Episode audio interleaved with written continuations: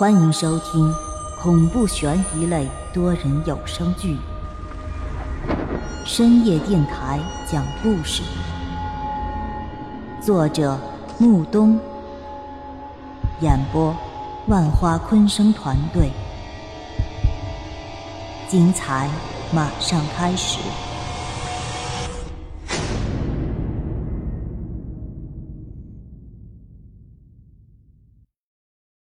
第五十三集，我不想杀人，但是我此时已经没有选择。我在医院的门口矗立了许久，抽了一根烟后，我才缓慢的迈步向医院走去。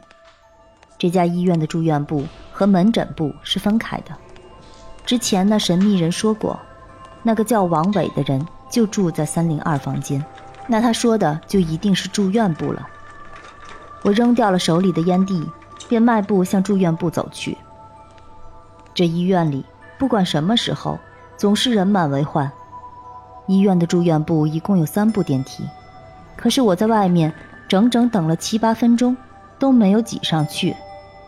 没办法，我便索性放弃了乘坐电梯，转而来到楼梯间。这三零二，也就是三楼，并不是很高，所以我爬上去的时候也没有花费太长的时间。走到三楼以后，我这心便开始砰砰砰地跳了起来。这种事儿，相信大多数人一辈子都不会经历。想去杀个人很容易，但是杀人之后你要承担的后果可是巨大的，而且这些后果你压根儿就承受不住。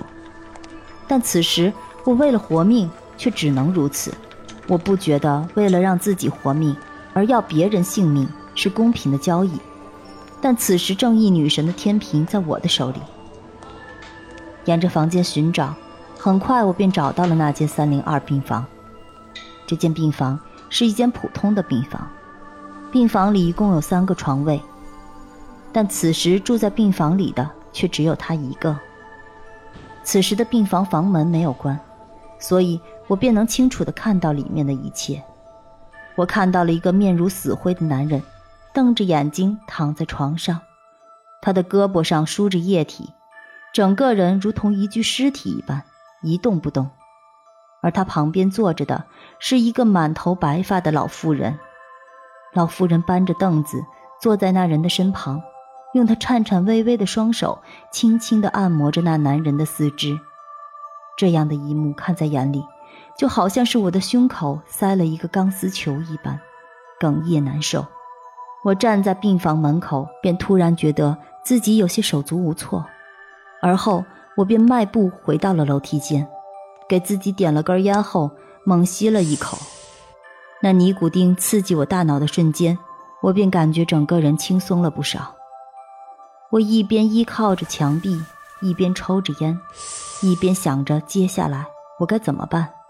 而就在我满脑子都是那人如死灰一般的脸的时候，突然有个人站在了我的面前，哥们儿，有火吗？我微微的点了点头，而后就将打火机从口袋里掏了出来。可就在我抬头准备递给他的时候，我看清了眼前之人，顿时一惊，拿着打火机的手硬硬生生的停在了半空，而后又从我手中接过打火机，低声道：“ 怎么了？见到老朋友。”不打声招呼，你，你怎么在这儿？他摇了摇头，苦笑道：“ 这话应该是我问你才对吧？你怎么在这儿？”我，呃，我来这儿看个朋友。朋友？他冷笑了一声，而后拿我的打火机点着烟后，顺势将它塞进了口袋里。他一边抽着烟。一边冲我皎洁的一笑，巧了，我也是来看朋友的。对了，你朋友住在哪个房间啊？正所谓不做亏心事儿，不怕鬼敲门。可我现在心里头有鬼了，所以便特别不希望在这里碰见熟人。可是命运好似在捉弄我一般，就在我想方设法准备动手的时候，却在楼梯间碰到了一同来抽烟的李白。李白今天没有穿着制服，可就是他站在我的身边，我这心里便开始不争气的砰砰直跳。他的眼神十分凌厉，仿佛能洞穿人心一般，所以站在他的面前，我便始终不敢直视他的眼睛，而他却一直死死地盯着我。他越是这样，我便越是心虚，在不知不觉间，我额头上便渗出了些许的细汗。他抬头看着我额头上流出来的汗，笑道：“你很热吗？”我微微的摇了摇头，没有说话。便只是拿袖子擦了擦自己的额头，我可不能和他继续纠缠下去，再这么站下去，我非得崩溃不可。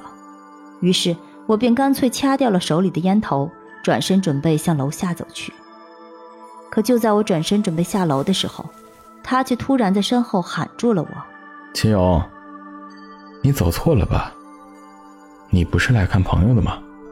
走廊在这边。”我应了一声，回头走了几步。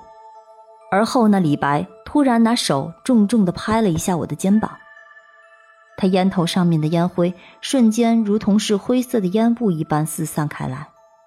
他的手搭在我的肩上，用他凌厉的目光看着我，问道：“你今天很反常啊？